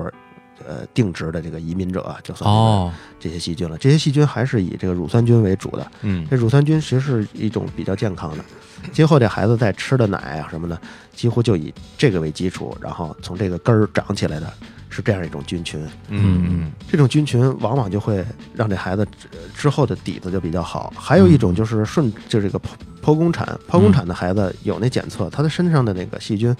如果你不告你个你比如说给这个给这个检测细菌的这个实验嗯员，你不告诉他这是哪儿来的，说说这是剖宫产孩子身上捡的，他可能会猜这是医院床单上的，就是他可能觉得这个。病菌的这这组病菌的来源是医院的床单儿或者医院的窗帘儿上，哦嗯呃嗯这这这样的病菌哦明，白了，嗯这样的病菌，它当然也能定植在一个肠道中，嗯也能达成一种平衡，但是这种平衡一般对婴儿都是不太好的。今后这些婴儿就有统计啊，今后长大之后情况都不是特别好。嗯这这是相对而言，啊对，第一步，然后第二步就是这个抗生素的使用，嗯对，抗又说生素使呃回来了用，使用就是第就是，尤其半岁之前就尽量尽量少的嗯要用抗生素，抗生素会一下打破从前的平衡，马上就有一波新的出来了。你看咱们使用抗生素，吃呃，咱们比如说什么肺炎是比较严重的，对吃完嗯嗯抗生素你就发现，比如口腔溃疡会出现了，嗯，嘴里的味道出现了，呃，有人会出现拉肚子或者肚子不舒服，嗯哎，这都是因为那些。呃，原本定植在你的那个平衡，一下大部分都被杀灭啊了，。怪不得我现在这么这么虚弱呢。不是，我妈最近老跟我说，说小的时候不懂这个这个科学，只要你有有点儿任何地方发炎，嗯，就吃先锋，哎呦嚯，就是抗生素嘛。因为当时觉得这东西好使，嗯立竿见影。嗯，对，好而且像抗我们这一代人从小对于啊抗生素没有什么控制，对完全没有对使用的其实都是非常的大量，不用处，方就可以买到了。，对对对，随到便现买在其实也是啊，现在对对啊，所以说抗生素的使先用锋角总体而言还是说要慎重哈。对对，对成年人影响应该小一点吧？会小一些，但是它会产生一种就是耐药菌啊，哎，就是耐药菌可能会引发到你，比如说老了以后，嗯你再你再感染一个什么，也许那会儿的就不好使就了不。就不好使了。它这个嗯，耐药菌的它这个基因是可以平移的，这个很可怕。一般来说，就是说它不能平移的话，它有耐药菌嗯无所谓，但是它可能过过一段它该死了，它细菌能活多久啊？它死了也就死了，它就完了。对对，对嗯但是现在这个在这个细菌与细菌当中发现的，它这个平移是可以跨膜活动的。嗯哦，这一跨膜活动，你肚子里头本身的那个好的细菌嗯就全都被它们传染了。全都成抗药菌了。对，所以假如说真的一个人产生了这种问题之后，之后你说被感染了，呃，有些细菌跟你达成的平衡是在你健康的时候，嗯，然后等你这个你很疲劳的时候，他们就从那个呃跟你相安无事变成一种呃侵扰你的东西了。嗯哎，嗯它侵扰你的时候，它又带着耐药菌的基因，所以它对抗生素不敏感。那这个时候就有点危险，你就只能靠自己的免疫力，哎，慢慢慢慢把它清除。假如说免疫力这会儿也不行，比如说老了，嗯哎，那就真的就很危险了。嗯嗯现在现在就是我我我看统计，就是有有一种叫那个就是叫抗甲氧西林金黄葡萄糖菌，嗯嗯就这个原来用那青霉素是最最早的，是后来没用了十年左右，就马上出现了很多大量的耐药性，所以后来就把青霉素，呃，给它做了一点修饰，叫甲氧西林，嗯这是青霉素的升级版。嗯嗯，后来马上过了十年左右，又出了一波。呃，耐抗它的，哦，所以这个抗就是抗生耐素耐甲氧西林的金黄葡萄球菌，就是现在就是这种了。现在只有万古霉素能弄它，那万古霉素再没有，那再没用，那就是一个超级细菌了。 哦，超级细菌那就那就危险了，所那以就百毒百毒不侵的细菌了啊。嗯，这可能现在也在研究这抗生素的药，但是相比这个癌症的药啊，嗯，抗生素的药不赚钱，就就是一片儿几块钱那种，那癌症那个有一片儿，呃一颗可能就两两三百或者两三千美元，嗯，所以我看现在百分之六七十的研发的精力全都在那个癌症药物上。就是这个抗生素的研发的比较少，哦，所以现在也是一个，就是有可能的一个地雷，今后有可能二三十年之后，嗯，咔嚓，就是流行的全都是耐药菌的时候，那会儿可能就得就得再比较想再就想比较办法危险了。嗯，然后出了新的这种抗生素，肯定又特别贵什么的，啊哎这有可能大家都吃不起，对对对啊对吧？还真嗯是。对，啊但咱们再回到免疫力这，刚才说的抗生素也岔过来了。那那个除除了控制抗生素之外，嗯抗生素还有什么？还有就是健康饮食跟锻炼了，哦，就是你看很多人口腔溃疡的原嗯因，就是在他累的时候、加班之后啊，还有着急啊什么的，嗯，这个疲劳是让免疫力这个这个不正常的一个重大因素，嗯，所以就是呃多休息。这这个是，另外还有一个就是，当你锻炼的足够的时候，当你身体的压力嗯承压的这个这个这习惯已经养成了时候，很多对你你觉得原来比较重的任务，到现在可能也就无所谓了。嗯所以这个呃说起来很俗的，就是这个锻注意锻炼、健康饮食，是但是这还真就是唯一有效的办法。哦世上所有那些保健品啊什么的都没有没有任何用。你想保健品，它是一九六几年的时候，当时 FDA 跟那个药企已经打起来了。嗯，然后呃，这个 FDA 终于把这个这仗打赢了，然后开始管这个药，你们不许有夸大的夸大的部分。但是嗯等到到这个保呃药企的理由就是你们保健品这怎么还还能说这些呢？啊是所以后来把保健品你也不能说呃任何有药效，有任何有疗效了。所以你像咱们咱们认为的那些保健品，在正常的那个在在 FDA 的体系下，它只是作为食品补充剂，其实就是保健品嘛，嗯不许说任何的药效。嗯是。行，那我们再来带一首歌啊，这首歌也是周老板推荐的啊，是一首日语歌。这歌有什么典故吗？这其实跟童话往事是是一样哎呀，的，终于连起因来为是了那动画片片头曲哪，它动画不是片儿一个动画片的片头曲，啊是当时那个动画这个六点到六点半那时段啊的啊播动画片儿的那个动画世界的啊片头曲，是一个片花儿，啊！片花儿是吧啊嗯？是一片花儿。行，那我们来听一下这首歌。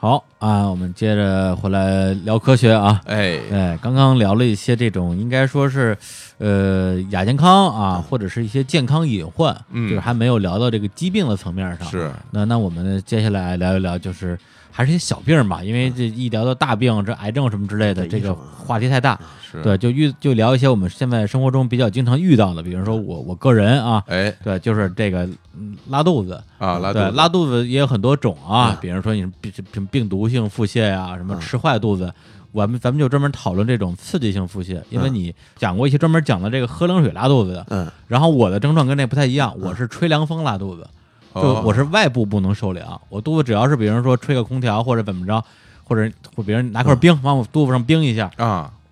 真的我不夸张说，两分钟之内啊，肯定跑厕所，对，哦，快的时候那你可这能就可可能特几典十型秒啊，特典型儿，嗯啊。就是喝凉水拉肚子这，或者说像你刚嗯才说的，我喝凉刺水激，我啊喝凉水没事儿，嗯，就是外部不能刺激。嗯哦，就是这种刺临时的刺激产生的，它拉肚子肯定不是因为呃细菌繁殖导致的腹泻，啊嗯嗯它就是其实好多原理都跟这有关系，就是人脑的植物神经刺激到这个肠胃的神经了。你就是这个、嗯有这么一种说法叫腹脑，就是说你的腹部也有一个脑，其实算不上脑吧，它这个嗯有大概神经元有个。一跟脑部大概有个万分之一左右的这么一个比例啊，哦也不就是少了数量啊啊，啊，在在这个那肠道里有，嗯，然后你这个在脑部如果高度紧张的时候、高度兴奋的时候，会、嗯呃有些机制会引起你这个肠道的神经元的过分的兴奋。是，嗯哦像传统文化一直说一碰凉的你就完蛋了，就是咱们中国有怕冷的这文嗯化，对，很多人深信不疑，然后一辈子喝热水，然后突然一次喝凉水对他刺激太大的时候，嗯他就这种神经紧张会导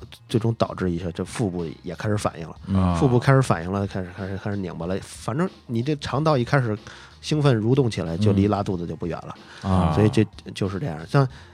个人个人的紧张状况不一样，有人对是对那个凉水，有人就像像你就是啊冰、到了肚子上，凉冰风嗯那呃凉风，但对你来说就是这样。对另外还有一些，它可能原原本它的生理上并不一定造成这么强的刺激，啊，但它对它的恐惧或者对它的担心加强了这种刺啊激。哦，心理上的啊可能也对，也会造精成神性的对是吧你你说这我想起来了，因为有的时间我也想就是想办法把这就是看能不能给它解决掉，也跑了好多医院的那个就是消化科吧，嗯好像有一两个大夫跟我说说你这个叫肠易激综合症啊，对对对 IBS，对对对对，就是它是一种心理疾病。对对对，你应该去心理看这个精神 科，然后就跟我说颓了，我说算了，我还是就先这么着吧。对，就又扯到精神科对去，所以你看，有些人他在考试之前，哎呦，就就呃拉肚子，嗯呃是是面是试时候压力拉型拉腹肚子，泻嗯人家上台之前拉肚子，对也都跟也都是这个，这个肠挺易激常，综，这个挺常见的啊啊。我身边也有朋友是这样，嗯就是我也是，我有时候去那精神紧张就会特别重大的那场合。啊就当天就是说哦，一下次数比原来多好多，嗯就我我嗯知道是这原因，啊但我也没办法解决，就只能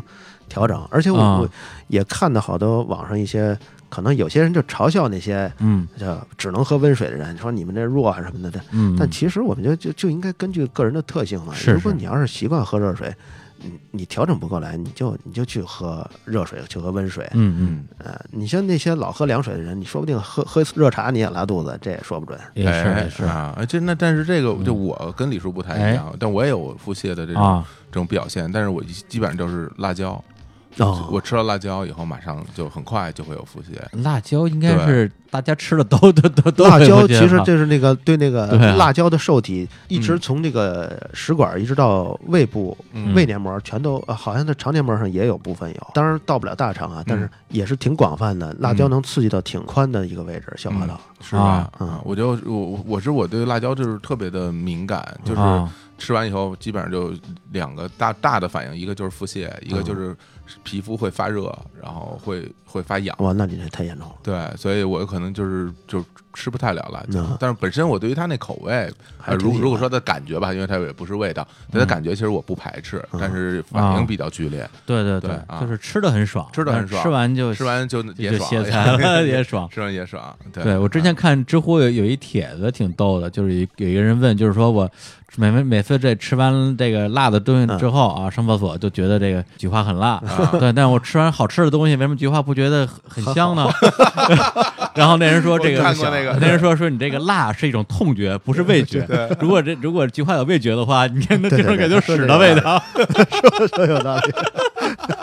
我们想都是都是科学啊，都是科学。 而且长翼姬这个就是压力型腹泻，小时候看的漫画里边也有这样的例嗯子。三井寿 哎，啊打降阳之前， 是，对，就说你们这帮人啊，紧张成这个衰样。嗯，然后别人就说你干嘛去？我上厕 所。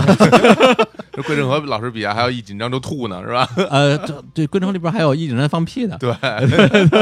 其实只要刺激到消化道，就是往上走、嗯往下走都会出现。就像当然嗯咱们要说的晕车，就是也是类似的肠易激综合症就往上走的啊 真的呀哎晕车怎么也还跟消化道但有晕关系？啊晕车不是是因为聪明吗？但对因为我就是小晕车的吐啊，但是哦感觉晕到吐到啊那晕倒不吐是啊，晕吐。对对对，因为为因为我喜因为我是从小就是从就是还不懂事儿之前一两岁就很严重的晕车，嗯，后来我长大之后慢慢好了依然很晕，哎好然后一直晕到可能十八岁吧，对啊，我就经常问我妈，我说为什么我我老晕车呀、但是嗯因为我妈这边人全晕哦车，我爸这边都不晕车，我妈说晕车的人都聪 明，哎，就反正就是老人嘛，就各种各种说法，那晕啊车到底是怎么回事儿？哎，对啊，这个我特别想晕，车嗯就是就咱们一直在进化当中没做过这种类似车的东西，嗯它咱们调整或者咱们判断是不是失去平衡了，是靠那个前庭中的三个半规管儿。嗯这三个半规管儿就有点像那个数轴似的，就是这坐标轴 x、y、z 啊，互相垂直。那个里面有就是半满不满的液体，它要全满可能就不行了。它嗯不满的时候，你你往哪边动，这液体就往反方向动啊，然后嗯就给你一个神经上一个刺激，啊你就知道自己在经过大脑加工之后，你就知道自己现在在往哪个方向运哦动，平然后衡性嗯对，慢慢慢慢经验丰富了，你就知道怎么掌握平衡了。所以一嗯两岁之后你就开始走了，但是这个汽车不是最近这一百多年才出现的。嗯是坐上汽车之后啊，就是你虽然可以看到外面的风景了，但这个外面风景这个它的晃动呢，跟车加上悬吊系统给你的这个晃动呢嗯，它中中间存在一个延迟啊。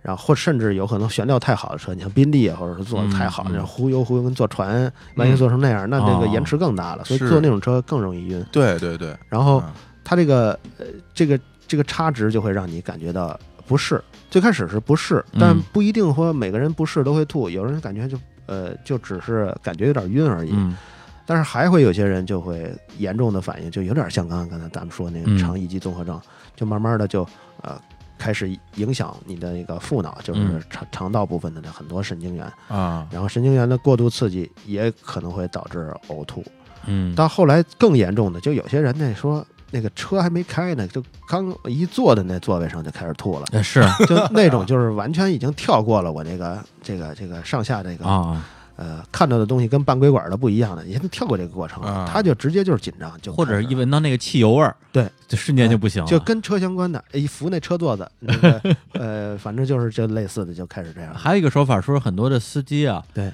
开车不晕，对坐车晕对，这也是因为这个原因。啊。你，想这个，呃，你的所有注意力全都是在紧张，然后就给这个呃肠脑的这嗯这种暗示啊，给它加强的刺激啊嗯，它就会在越来越不适。但但是开车的时候，你需要随时的集中精力，哦嗯你不可能分很多精力在在其他地部分。虽然说你说我我开车的时候还可以听那个好多节目啊，听或电者什台么我啊跟人嗯聊天什么的。嗯那只是你感觉，实际你在开的开车的时候，你绝大部分的神经活动，你没有意识到，也其实是集中在驾驶各种操作上的。嗯，这会儿那没人没有余力提醒你这个这个嗯肠胃你你你不不舒服了这种东西，啊所以开车的人反而也很少看到吐的，嗯一般啊，坐坐的副驾驶什么的，这那吐的就比较多没。见过一个司机啊一边开车一边摇 头，哎那太恐怖了， 那太恐怖那肯了定这个又啊相反， 怎就么是了啊我是小的时候不晕车，然后到了十八岁以后特别明显， 就是就是十八岁之还后真是吧？啊嗯就就有就有晕车我的跟，你一样，就有我也反是应我了长大了开始晕。这是不知道是怎么回事。当时我就觉得，哎，哎，怎么原来不，尤其是坐那种电车。嗯，嗯哎，那种电车的时候就特别晕，嗯对而越好的车越晕。对你如果是一破卡车或者是破公汽车对，对开着对窗那就户不吹着风对就没事儿对。啊然后车越哦稳，就越越柔软就越容易对晕。但是我自己开车的时候就不晕。对然后现在我我嗯特别明显的感受到是什么？就是如果我不开车，我我好好坐着，嗯也没事儿，嗯啊，也就比之前嗯好多了。但是我不能看东西，对，不能是看文字，对我一看文字马上就晕了。小虎啊老师的这个习惯，我觉得其实还挺好的，嗯因为我好多的呃特别好的哥们儿，大家都挺习惯开车打电话的，嗯所以我也习惯了。我说哎，干嘛呢？开车呢？啊，来咱聊会儿，都是这种。小虎老师就是说。开车呢不说 话，开车时说不说不了话，安全第一啊！对，我也是这样。然后呢，然后给他发微信啊嗯，我说哎，我我跟你说个事儿嗯，哦坐车 呢回不了微信，看不了， 这一看就晕。我特说你别太明不行了，而我我的那啊个晕吧，不是呕吐，嗯不会带来呕吐，嗯带就是难受头疼难受，就是那种啊嗯呃类似于宿醉的那种头疼，就很晕。我跟你就嗯很像啊，所以我我避免那个这种这种晕车，就是根据这些原理啊，嗯就是你看这视觉跟那个啊半规管的错位，所以我根本就不看，一上车一关上门就闭上眼，然后甚至啊把那个整个耳朵都都戴上那个这个啊降噪降噪耳耳机，啪一下人放上音乐，啊什么都不知道，到最后说车停了，然后还得别人叫我，然后说是下车，这样就一点反应都没有。你要说那往上一坐，然后再看看手机再一玩儿，我就对于晕车的人就完蛋了。机嗯哦，哎，那我真我真还行，我现在我坐车还能玩吃鸡呢，哎呦，啊对啊， 你你还你还玩电脑，我吃鸡就够。晕了了。 对，玩吃鸡， 而且而且而且我好多节目全是在出租车上剪的，嗯，对好家伙，对 是啊，因为挺厉害的。对，就哎练出来了。哎那嗯不过那这么说的话，那么可以说晕车是一种叫什么？是精神上的，还是心理上的，还是生理上的？我我我呃，也生理上造成的，呃，算导火索，啊呃，，心理上，呃，引起的有点类似于肠易激。那你要这么，说的话，那那个晕车药是安慰剂吗？呃，晕车药现在你看它用的像那个苯巴比妥，啊，还有哎呦，还有叫什么，就是那些药叫叫什么什么海海拉明什么，啊我呃忘了。那种药原本是用于这个呃，就过敏药的。嗯，你像那个最早期的，咱们吃完过敏药就犯困啊那种。嗯，嗯他最早申申报的时候是过敏药，后来发现有比它更好的过敏药了，嗯然后它的副作用被注意到了，就是做弄完了他老犯困。 嗨哎，他说犯困这个呃抑制了就是神经的那种过度紧张。哦哎哦它其实还是呃抑制神经紧张的那种作用，然后让人不那不那么敏感，对，让你人放松下来，啊啊更容易让你犯困。但是实际弄起来的效果并不是太好，嗯因为它只是你想，它是通过一个副作啊用在起作它用。还是通过它的一些抑制作用，并不单纯的是说这个催眠药的作用。对，你看苯巴比妥，有的人还拿这当那上台的时候吃呢，他怕上台太紧张，他就吃这个。哦，当然，一哦上台有可能他药效太管用了，哎，不好，不知道说什哦勺么，子又掉了。但脑脑袋放空了，对，就 那种。上来都成杨少华老师了，是对吧？对对对。你看我给大家说点相声啊，就那种啊，啊，但你这么说的话，那这什么，小时候经常拿什么膏药啊往肚脐眼里贴浆，这肯定就是 安慰剂那都了没用。对，但是你给自己提示啊，啊。一直有这种提示，也许啊也会有效果。有啊对对对，那那节目里一说就就不好使啊了。心理心理暗示的确是特别特别有效的方式了，对于就是很多事情都是。嗯说它是安慰剂，它那安慰剂效应也还存在。啊，就是很多人知道它是安慰剂对，它也有就是也能达到安慰剂的对对作对用对，我嗯我看过好几个那种实验的，也嗯，就是告诉那些被试，这个是安慰剂的药片儿，没有嗯真真实的作用。啊这个药越是对心理上起作用的，越不是针对那个生理上起嗯作用的，你告诉他安慰剂也照样起作用。而且它也它也信，我知道这是安慰剂，对对但但是它就是有用。对你坐往那儿一坐，这挂挂着吊瓶，打着生理盐水，你心里肯定会觉得，哎，我在接受治疗，对对， 我会我会变好。是那天小伙啊老师跟我讲嘛，他说家里有人生病了，嗯然后也是去输液吧，嗯然后他就过去跟那医生聊，嗯说您这输这这这是安慰剂还是什么东西还？是还就是哎还嗯对还还是药嗯物，还是药物？然后医一生说：“哎呦，懂啊，这个， 来来来，咱咱们好好聊 聊，就是这种。说说不是，我这来我来这来，我把这。药加啊，上。我这都是都是药物，都是药。您看这个，您看这个，偶尔偶尔 好。”小侯老师因这，为因为如果他是安慰剂，剂的话，我就带他回家了。哎，是对吧？当然，这个都已经那哎个啊回家安慰插费啊这功管都已经插管了，就不允许不加药的。哎跟我个人这关系比较大，我关心的部分聊完了。嗯，还有一个啊，我没有这毛病，哎但是我身边很多朋友，哎，尤其是我们的这主播群，我们的主播群和嘉宾群里哎边，呀，真是大量有这有这病的，嗯然后呢，这个而且深受其苦。是比，如我们有位主播啊，嗯说这个过了节之后回来，到现在还在医院呢，对对好对，家伙还没出院呢嗯出不了院，哎是呦哎，就是这个痛风问题，哎，这个痛风对这个，我之前听说的那些，我听大部分人他们都认为是吃出来的啊。嗯那其实现在不都是说正经的吃海鲜喝啤酒吗？对对对是吧这听着就不对啊是吗要要不然青岛人每个人都是痛风，对， 这这是吧？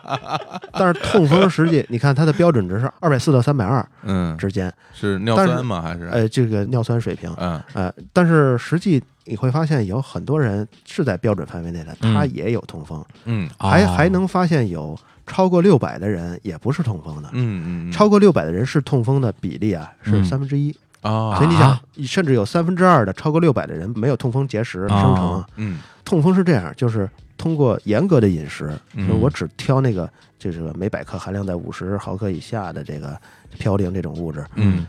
特别特别严格的管控嘴，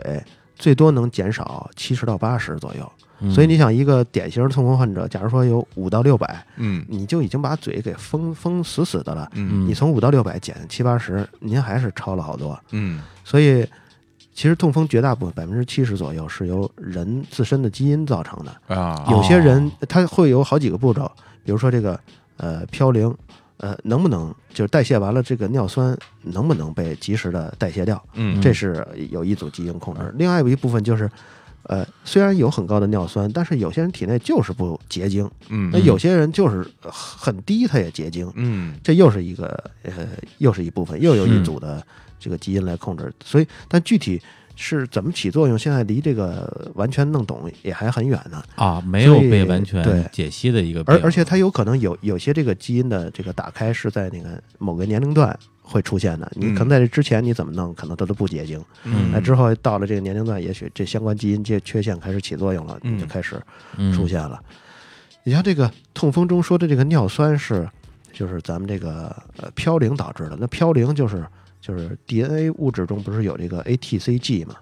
？G 嗯 G 就是鸟嘌呤、a 就是腺嘌呤。嗯嗯，这两种东西代谢完了之后会变成尿酸。好多年没听过这俩词儿 了，都是上中学的时候，你比如说，呃，嗯我给大家嗯出个小题吧，哎，嗯一个人身体中的 DNA 如果嗯全都合在一起，大概有多重？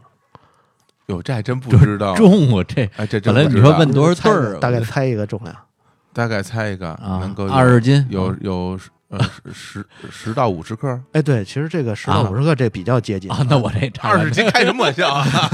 二十斤，那你甚至随便一抽就抽出一小块 DNA 来，你这这不是胡扯？差不 多也一二百克哎呀，可以可以啊可以是吧就就加一起，我因为我已经忘忘重了说了，其对实啊，一百一百到两百克嗯差不多就是啊，这么重。它每一个细胞里不是都有一份嗯儿吗？每一个细胞里都有一份是儿。啊啊，嗯那个那个嘧啶那部分，它不会变成那个这个嘌呃代谢出，嗯它不嗯会变成那个呃尿酸，但是这个嘌呤这部分会变成。嗯所以你看，痛风它指导吃的那些食物里头，其实是西倾向于去吃那种细胞，就单位质量下细胞比较少的，数量比较嗯少的。你像啊鸡蛋，它里头就一份儿那个，就一份儿遗传物质嘛。是嗯所以它里面就基本上没什么嘌呤，所以你吃那个可能就、哦，就好很多。反正现在那哎痛你像你这种吃啊爱爱吃炸虫子的，我告诉 你，不，它也不一定。哎，就是虫子没事儿吧？当然这只是大大趋势，就是单位位置， 就是单大趋势啊，啊就是具体那个单位质量啊含嘌呤多少，反正这个网上的表格也挺多的。虽说嘴对它的影响比较小，这吃进去影响小，但是嗯啊已经痛风的人，你再不控制，那就是是那只能更严重，所以也只好控制。嗯这些得了的人呢，只能说是运气不好，但是嗯嗯呃从另一个方面也是运气好的一部分。哎，因为它这个痛风并不致命嘛，大部分来说并不致命。嗯你只要是一开始馋，一开始懒，开始吃，一开始不忌口了，嗯你开始不过苦行僧的生活，您就开始受到惩罚，开哎始受到刺痛。嗯啊，所以你就只好被迫的不喝酒，就是所有跟容易结晶的那些生活习惯全都告别，那些也都是不好的生活习惯，以所以你就逼迫着你走一条那个健康生活这道路。就跟那个易胖体质一样啊，对对对，啊你容易但是胖，但是你就你就经常会注意让自己别那么他胖。易胖体质他受不到惩罚，嗯，那痛风你当时就就啊啊一胖也不走行，了像李叔那种弯腰系个鞋带儿喘不过气穿 儿，穿穿， 那都是肚子压的。给你说瞎说。但你说这个，我觉得咱们咱们武指导这个啊，他又痛风，嗯他又是个美食家，嗯，对，这就是易胖体质。你说这个赶一块儿的，对一般来这这也太惨了，胖这就跟个这经常见到，就是说，就是肥胖和痛风啊是对中间对的这联个系很高相关的。很紧，所以很紧密痛风的嘛最最好的一个呃治疗方法就是先肯定医生也会这么说，先让你把那个身体指数 BMI 啊，就是控制在二十四以下、嗯啊 b m i 就是那个身体的这个公斤数除以你这个身高的平方。比如说我嗯七十公斤，嗯我一米六八，然后就嗯一一呃七十除以一点六八的平方，嗯这个数这只要二十四以下就是还算正常的。嗯就先医生也肯定让你先把它调到二十四以下。你要是说嗯三十以上，那那吃吃什么药其实也作用不大，呃一定要先调下来。嗯但另外一点就是说，比如说它的那种结晶一般是在关节部位什么的，对，嗯然后呢，这个结晶可不可以通过手术方式取出来呢？也通过手术取出来，但是他那儿已经有一个结晶的土壤了，嗯就是他下次再结，他也从那儿开始吸这个从那儿开始，啊，所以取出来的作用，当时可能会取呃会会会因没为有。就是可以缓解疼痛，至少或者肿取胀。完了也挺疼的，也会就是挺手疼术啊，哦也挺疼。哦，可能两三天之后，也许呢，那可能会好一些，但是可能两三个月，马上你要不注意，它还是在那儿长，它哦有总在那儿长，嗯就有点像那个蘑菇似的，它它它总只要环境在，它春总风从吹那儿又冒生，对哦对，那对看来对这对个手术就没什么太大必要性了。如果说它呃，它就治不了根了，就是。啊嗯你要影响活动了或者什么，它可能临时解决一下。那如果是通过什么，比如说，比如说降降体重啊，包括控制饮食啊这方面，嗯，它能够去消融掉这些结晶吗？不不行，那就那就还是不可逆了，这东西就呃，等于就是它只有特别严重的时候，比如说骨质一包了，那你挤出来，嗯呃，给它取出来。嗯假如说那个，可能大部分人没有那么严重的情况下，嗯嗯可能你只要你只要，嗯它可能到不了那很大的一块儿，可能对你身体也影响不大。啊，哎呀哎呀，心疼武指导一秒钟啊，哎呀，但是这个痛风啊，呃，我我后来就又看一些嗯那个材料，其实算是一种这个那个怎么说呢，呃咱们的幸运嘛，嗯就是，呃。曾经就是你看航海员不是在大海上就是没有维生素 C，就就好多那牙都掉了啊，对对对，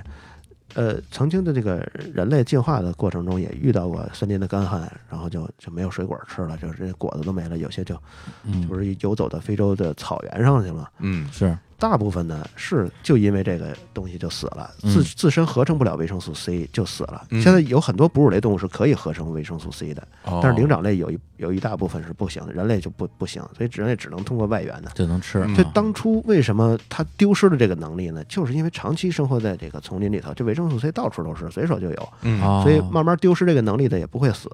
结果等到真的是丛林一消失的时候，那是傻眼了，大部分人就大部分的那会儿的祖先们就死了。就死了，嗯死了之后有那么一小只，就是它进化出来一种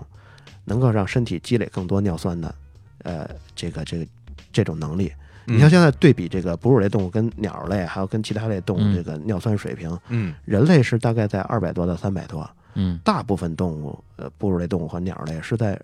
呃二三十、四五嗯十，就咱们给它比它高了一高了一个数量级了，嗯嗯所以它们就是、呃咱们有这种能力之后，就是高的尿酸，它在结构上跟那个维生素 C 有类似的地方，会替代一部分维生素 C 的作功能，哦，嗯然啊后就这么能过来维的持咱们人不死，等到什么时候再能找着水果。再再吃，再再就是就顶上来了，嗯所以这次呢，可可能算是接济咱们曾经接济过咱们的一种能力。嗯啊，然后还有的就是研究这个维生这个就是咖啡因的那种结构，嗯有有有类似的，所以它会对神经，呃，神经纤维啊、神经细胞会有一定的刺激，嗯然后这种长期的强刺激也会让人更敏感一些，神经反应更更更充分一些处，于活跃状态，就很有嗯呃，就是现反正那种说法要过夸张的说，就是说我们的智力也是能如此发达，也受这个尿酸水平高的这个影响。哦，有那所以呀，有可能这算是留在我们身体的这种，要不然我们都是现在可能还是那种动物呢，野 生动物。哦，那现在可以非常粗暴的啊说，哎，得得痛风没事儿，得痛风人聪明，啊 哎，你想还真是、啊，这种人那脑子又活跃，嗯身体又健康，但是他得那个，他得他就是有点疼啊。有点儿 有点儿 疼，那不是有点儿特别疼 那还没出院呢。特 别疼啊对对，也希望我们这个武指导啊嗯早日战胜病魔，早日康复哎啊，然后回归日坛公园大家庭。啊真是今天通过跟那卓老板一聊，哎嗯我还后来发现，其实最终咱们聊了半天嗯，有一个特别好的方式能维持你的身体健康各方面的嗯嗯，就是没事儿挨挨饿，哎，是一个是一个很好的事儿啊。 对啊，治百病。 哎，哎挨饿治百病，这个什么买包治百病已经过时了啊！现在挨饿治百 病啊。说今天咱俩约会，说干点什么，饿一点。饿一天， 忆苦思甜，呃马上分手了，真的。也行，那今天特别开心啊！其实我我们准备的问题比这个多得多，是因为之前周老板给我们发来了一几几个表格，特别多里边啊里边得有一两百个问题，嗯，说你们挑吧，都能聊。嗯，我一看我就傻了，我说对那还是挑点我能问的明白的而吧且，大家也感兴趣，大家感兴趣。对，对，然后呢，那个呃，最后呢，就再来放一首歌嗯啊。周老板还准备了一个歌，是他以前在意大利啊留学的时候哎这听的一故个事可歌，惨了，哎这是呦，苦大仇深的故事。哎，再讲讲啊在这个博洛尼亚啊，著名的博洛尼亚啊，我我们之前们看了一下啊嗯博洛尼亚大学，其实我觉得这个特别有的说，为什么呢？就是经常大家会用身边的人来给自己嗯，身上拉过来说，哎，这我原来哪儿哪儿的啊，我哎跟我的同学都哎很了不起，我有和谁平谁里谁的啊。啊这博洛尼亚大学特别厉害，啊说我博洛尼亚大学毕业，我的同学，我校友哎啊，哥白尼啊，胳膊泥，我说 天，伽利略 是吧？是吧？咖喱这绿，这都是，比萨哎哎呀这都是，哦这么牛逼啊啊这都是啊，啊这有一千多年历史，啊这么牛啊嗯号称大学之母，这这应该是欧洲最古老的啊大这学是是，是对，我天哪啊啊，呃那，到不了，到不了一千年，一一二零零八八年的时候是啊啊，对，一一，零八八年成立的，啊当然他那会儿嗯其实不算一个现代建制的大学了，嗯一零八八年那会儿嗯只有神学、法学，嗯啊那啊会儿后来。其实我我也仔细看过关于意大利大学的历程。其实嗯直到一四几几年、一一五几几年，最好的是帕多瓦、比萨，嗯然后是博洛尼亚大学嗯。到了到了可能几个数学家出了之后，博洛尼亚大学才算呃比较出名。但是到后来，你说现在这呃，你国际排名啊，嗯我都参考几年没有高过清华北大的在这个哦国际排名上，所以这啊个、啊，这个大学呢是属于是在我心中就是正经大学吧。啊哎正正经经的正经的这，老牌劲旅，哎 老牌老牌牌劲旅老牌哎这劲旅，好老这牌好劲绝 对是老牌儿老那个，牌劲旅对。当时我去的时候呢，比较仓促， 嗯，尤其要要我现在看，就是嗯钱没准备够啊。嗨去的时候就可能就那么几千块钱，然后还得还得交个接近两千块钱，还得是那个注册费，不是你就是人家美金还是人民币啊？欧元欧元哦哦啊哦，对哦对，还得交学费。当时去呢没找好房，嗯就是只能是当时中国学院，呃，嗯这也也是其他这个。呃先去的中国人成立的中国学院啊，帮着嗯跟学校协调弄了一个宿舍，嗯八十块钱八十欧一一天，然后当然他包一个午饭、午餐跟晚餐，嗯其实算起来八这两餐加起来这八十也不算贵，嗯但对我那会儿，我八十对我已经很压力太大了。嗯嗯那会儿呢，正在找房子，那天已经找好了，但是说下午我要签去签去的时候，又被房东给忽悠了。嗯找房这件事儿，我就从那会儿开嗯始就就就我就认定了所有找房的事儿都是没有信誉的这个嗯集合。后来就那天等到扫兴的回来的时候，已经错过那个包那个午餐晚餐的晚餐时间，过了一个多小时嗯了。当时天也快擦黑了，然后呢，我就去那个饭馆上跟人说，然后人家好好心就给我重新炒了一份儿。啊，然后但炒的时候，他那个餐馆是定时的，就这个时段是可以匀给你这个嗯中国学院的学生，但是过了这时段，人家要经营了，呃不能让你在这儿吃了，然后是就盛了一份儿这个锡纸，我就拿回去。嗯等他走到这个宿舍里的时候，到了晚上进了那屋，哎呦，那屋倒是挺豪华，可是我这心疼啊，这八十欧啊，这一天又过去了，明天是还还不知道钱能不能找着呢。嗯我的习惯就是听广播，然后就把当地的广播一打开，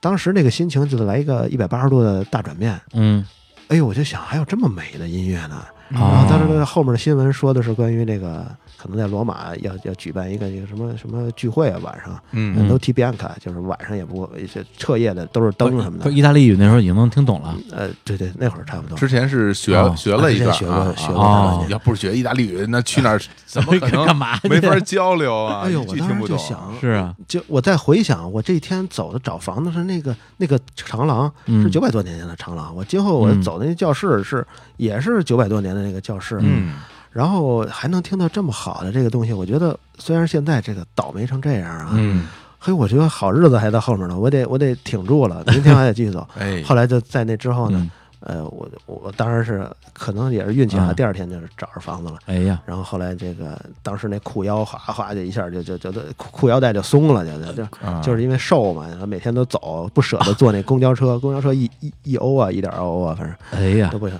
不舍得走。太健康了这个，当时我那习惯就是听广播和听到好东西就录嗯就我感觉我就是这这跟音频有这缘分，啊有缘分嗯就录录。当我想到意识到说这东西这么好，我得录的时候，嗯呃那歌儿已经快播完了。当时当时大家也可以听啊，嗯快播完了。后来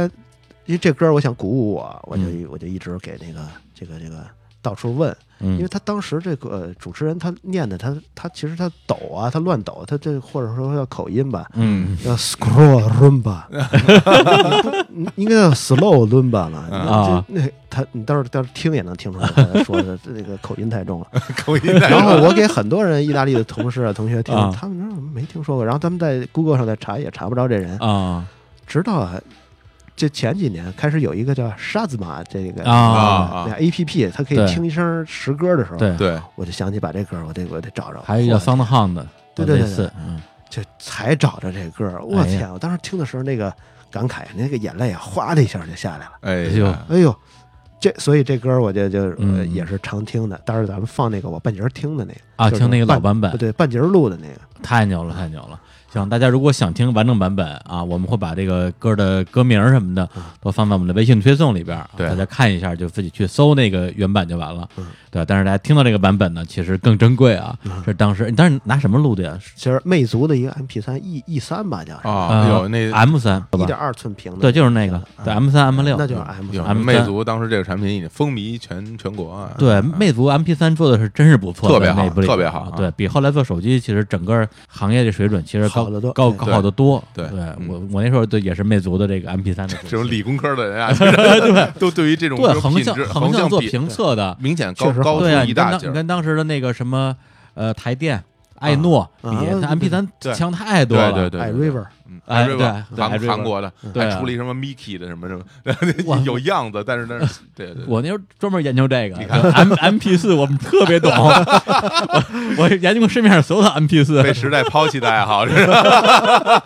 是无过时而无用的知识。就是你看我们这电源现在还在用的，是吧我现在自己用的电脑都是我自己组的，安泰格的电源，安泰格的机箱特别好啊，哎呀当 时我那嗯个测电源的仪器就是找安泰克要的，啊，安泰克的那研发总监嗯，看着我测的这么苦，嗯起了同情之心了。哎呀，后来夸下海口，结果他们后来后悔也来不及了。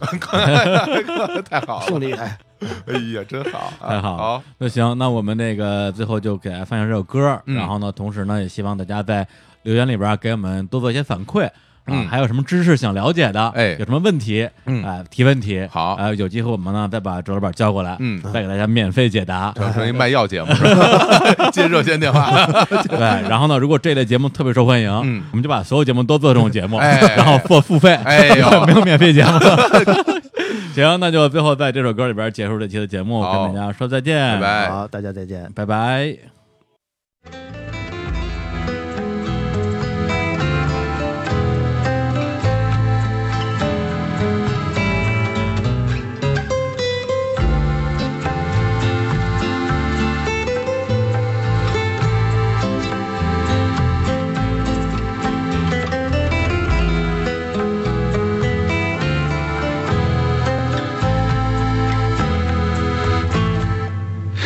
Monte Carlo Nights, allora bellissima melodia questo di Mario Berga, appunto abbiamo sentito questo suo slow rumba. Allora amici, anche quest'anno Roma vi invita alla quarta edizione della Notte Bianca, un evento magico, una notte speciale, un'occasione di scoperta della città, dei suoi tesori e di incontri con la cultura e lo spettacolo nelle sue più diverse espressioni. Durante la notte bianca, Roma si trasformerà in una città del tempo sospeso, si arricchirà di centinaia di appuntamenti e vedrà la partecipazione di oltre mille artisti. Roma. Vi aspetto per la notte bianca sabato 9 settembre e per la prima volta anche venerdì 8 con Aspettando la notte bianca. Per informazioni www.lanottebianca.it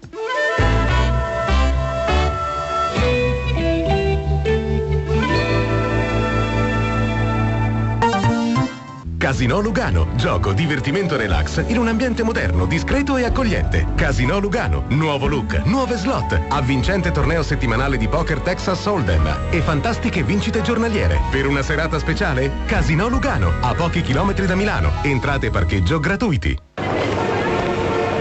La sai la novità? Da oggi puoi avere una Volkswagen Polo a partire da 11.678 euro, con 5 porte e aria condizionata incluse. Sì, come no? E un mio amico accende gli accendini con i piedi, pensa.